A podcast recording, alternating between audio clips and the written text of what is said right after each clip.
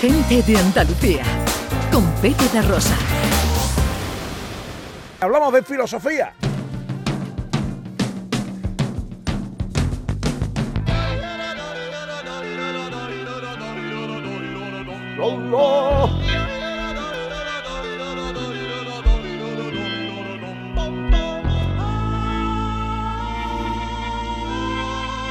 Porque para eso está con nosotros el Maese Pico. También conocido como el señor Pastor. Con él nos preguntamos cada sábado el porqué de las cosas.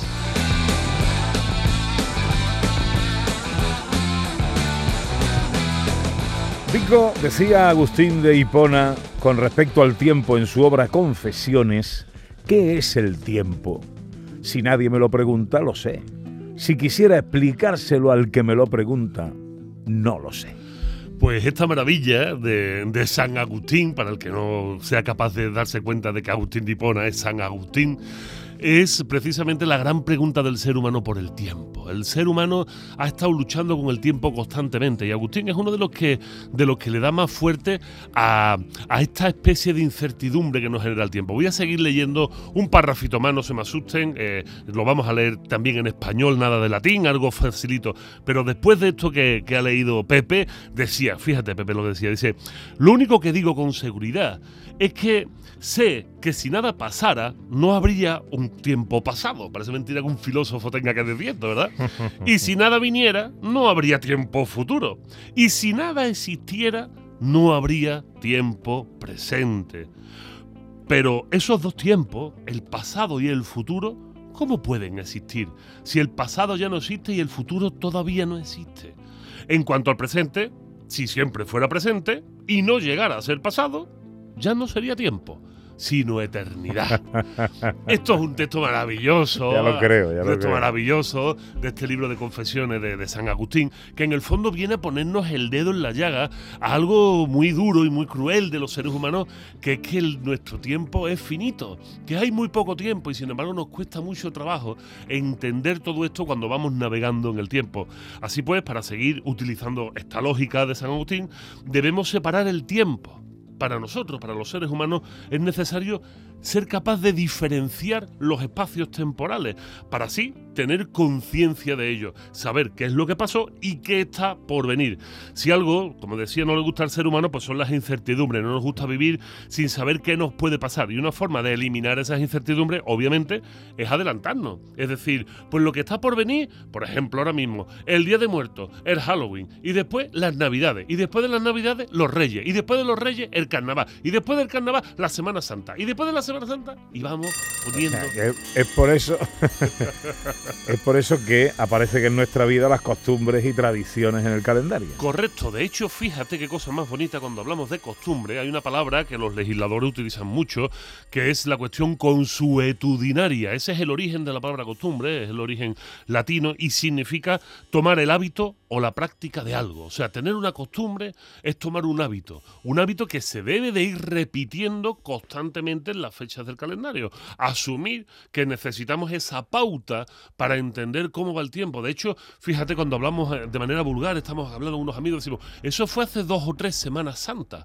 Eso fue, eso fue hace tres o cuatro Navidades. Eso, y, utilizamos eso como, como esos pasos. Sin embargo, fíjate, la percepción que tenemos los españoles, los andaluces, es que parece que vivimos en el país donde más días festivos hay, donde más cosas festejamos. Sí, sí. Eso y los maratones, aquí alrededor de Canal Sur. Donde eh. más maratones se hacen. Pero no es verdad, fíjate, esto es un ejemplo típico de algo que un día hablaremos de ello, que es el etnocentrismo.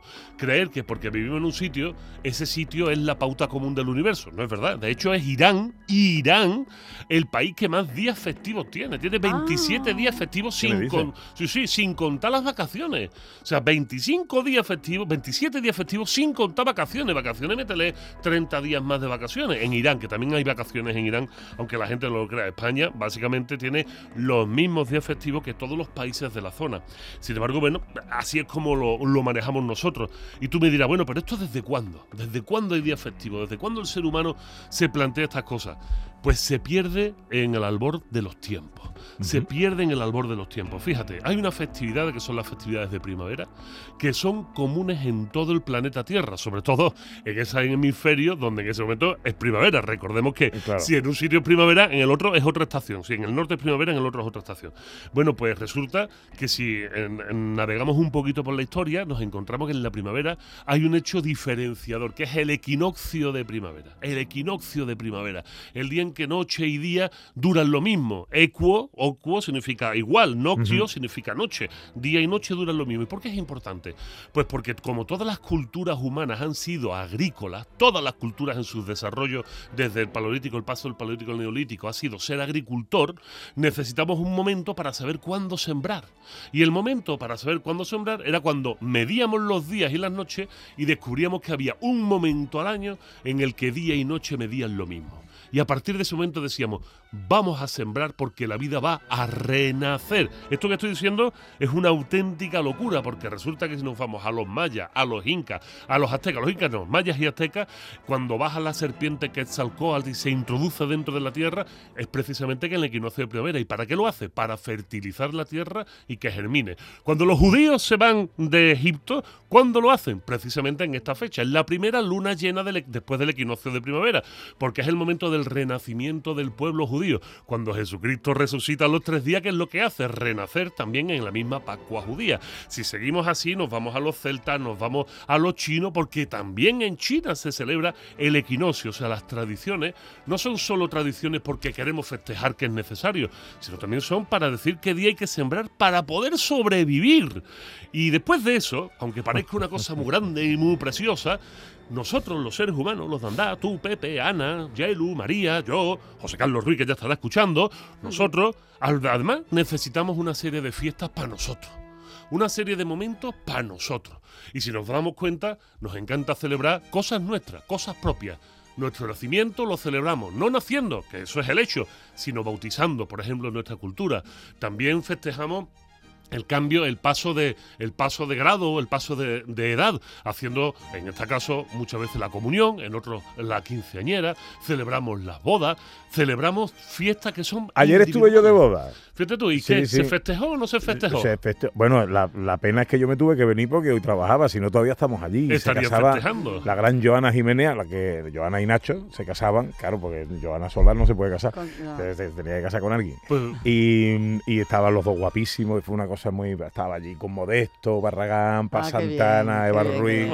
Y lo pasábamos muy bien. En cuanto mejor estábamos, me tuve que ir a casa. Claro, las cosas del trabajo, los fines de semana. Trabajo. Es de mm. trabajo los fines de semana, es lo que tiene. Pues esto lo que significa es que sigue estando en boga y es muy necesario que nos autofestejemos que nos autocelebremos y que marquemos nuestro calendario con eso. Pero para hablar de eso, para hablar de lo importante que puede llegar a ser festejar, nada mejor que hablar con mi queridísimo amigo José Carlos Ruiz, filósofo, el que no lo conozca se merece un babuchazo los hocicos. José Carlos Ruiz, nacido en Córdoba en el año 75, o sea, es coetáneo, filósofo, ensayista, profesor de la Universidad de Córdoba, conferenciante internacional, eh, un escritor magnífico que yo no me canso nunca de referenciar en mis libros. Nada más que del arte de pensar, fíjate, ya lleva casi casi 60.000 ejemplares vendidos y no sale nadie en pelota en la portada, una cosa maravillosa, ¿no? Y eh, bueno, publica ahora en, en el editorial Destino, tiene Filosofía ante el desánimo y su último libro, Incompleto, que también es un libro que está arrasando y de los más vendidos del sello Planeta. Así que bueno, eh, José Carlos, ¿cómo estás? Buenos días. Pues mira, yo estoy bien, pero me da miedo hablar después de la presentación, Vico, porque lo voy a tropear seguro. bueno, pues entonces, José Carlos, ha sido un placer tenerte con nosotros. Nada, me voy de fiesta. Oye, José Carlos, ¿qué tan importante es para el animal humano festejar? Bueno, es la referencia del sentido de la vida. Es decir, si, si tú no tienes un proyecto de vida que implique la festividad y la alegría, entonces empieza en declive todo el proceso vital. Para mí, la, festejar es dotar de sentido eh, la alegría. La alegría es un modo de ser y, la, y el festejo es un hecho puntual a partir del cual recupera en la memoria esa alegría, porque en muchas ocasiones se nos olvida. Entonces, son muy importantes y se convierten si me apura, en rituales. Sí, Vico ha puesto muchos datos, yo por ejemplo el del cumpleaños, ¿no? O las navidades. Esos ciclos que nosotros tenemos de fiestas señaladas, y son fiestas señaladas en el calendario, también tienen algo de fondo muy curioso, y es la estructura de poder. La gente que ha estado en el poder quería marcar los calendarios no solamente para que se les recordara, sino para dominar ese ciclo, ¿no? Por ejemplo, la religión. Las religiones te están recordando constantemente para que no te desvíes de ese proceso que hay festejos y celebraciones importantísimas. Entonces, bueno, a nosotros nos dota de sentido lo que hicimos en el pasado y te da la alegría para seguir pensando que habrá más festejos porque tiene sentido. José Carlos, em, decimos que el hombre es un animal de costumbre, pero hoy parece que la palabra costumbre nos aboca a algo monótono, a algo muy aburrido. A ver, es tan importante, porque ahora, ahora todos nos peleamos por encontrar el bar nuevo de referencia, el espacio nuevo, no repetirlo. Eh, ¿Es tan importante realmente ser originales en todo? Eh, ¿Es tan importante no repetirnos o tendríamos que desterrar un poquito esa idea? Mira, has dado con la clave de una de las críticas que yo utilizo mucho en, los análisis, que es la neofilia. La neofilia, neo significa nuevo y filia significa amor, es decir, es el amor a la novedad. A la gente le atrae cada vez más la novedad por el hecho de ser novedad, no por el hecho de que sea algo bueno. Entonces, en una sociedad como la nuestra, que tiende a empujar al sujeto a descubrir cosas nuevas constantemente, lo que implica repetir o hacer eh, un ritual o una ceremonia, algo que te va bien, empieza a entenderse como perder oportunidades. Es decir, el abanico de opciones que se te presenta es tan grande que te han metido el gusanillo de pensar que lo nuevo siempre es mejor.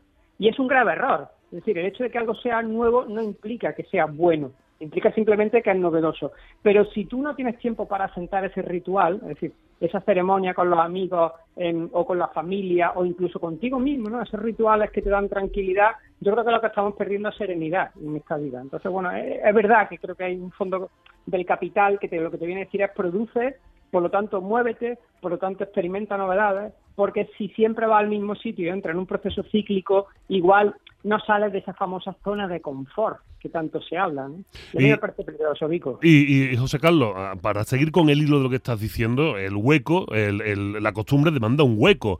Eh, ¿Cómo encontramos el hueco o cómo somos capaces incluso haciendo ese hueco en nuestro calendario de elegir de elegir la costumbre que es la que nos debe de la que nos debe de dar ese asiento en el tiempo o sea cómo cómo elegimos lo elegimos bien elegimos mal elegimos por moda ¿Qué, nos hace llevar un sitio a otro? ¿Qué nos hace decir esta es una buena costumbre, hay que repetirla, esta no?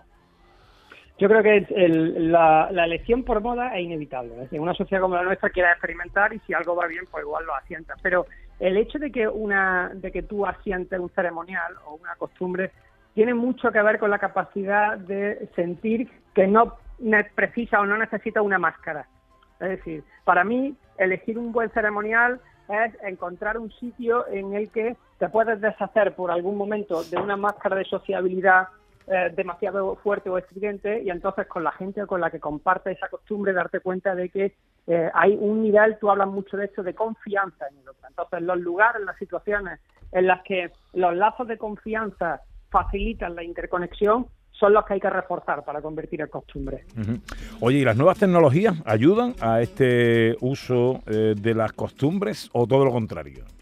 Bueno, yo tengo una visión, ¿cómo te diría?, eh, enfrentada. Por una parte, te pueden facilitar esa interconexión, siempre que tú acudas a las nuevas tecnologías con criterios. Pero por otra parte, te van a separar, porque eh, cuando tú te conectas con alguien, lo haces a través de una pantalla, es decir, la pantalla te mediatiza, te sitúa en medio, eso significa mediatizar.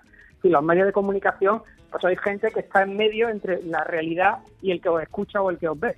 Entonces, cuando tú empiezas a interconectarte con otro a través de un aparato electrónico, en realidad estás separado por eso, inmediatizado. Entonces, por una parte, creo que sí, que el medio de comunicación, si acude a él con criterio, te puede facilitar esa primera conexión, pero desde luego no es un lugar para ejercer un ritual, ni mucho menos, ¿no? porque no tiene continuidad y no tiene vivencia, es decir, no hay, no hay esa experiencia o esa experimentación de lo real. Querido José Carlos Ruiz, eh, te agradezco mucho que nos hayas eh, cogido el teléfono en esta mañana eh, y que nos hayas ilustrado en el tema que hoy nos proponía Vico, este de las costumbres, eh, tema interesante, ¿eh? pero, vamos a sentar una, ya que estamos, sentamos una, una, Venga. una cervecita una vez al mes, en fin, vamos a empezar a hacerlo. Vamos a hacerlo. Eh, bueno, aquí en el sur además somos muy de, eh, de instaurar una costumbre, una tradición, la repetimos dos veces y esto ya es tradición. Y esto ya es tradición y se, y se tiene que quedar en el calendario. José Carlos, sigue con tu tradición de dar tu paseo mañanero por Córdoba. Un abrazo.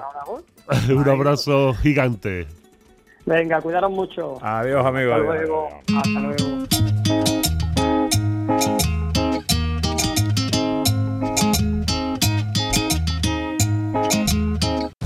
Gente de Andalucía, con Pepe de Rosa.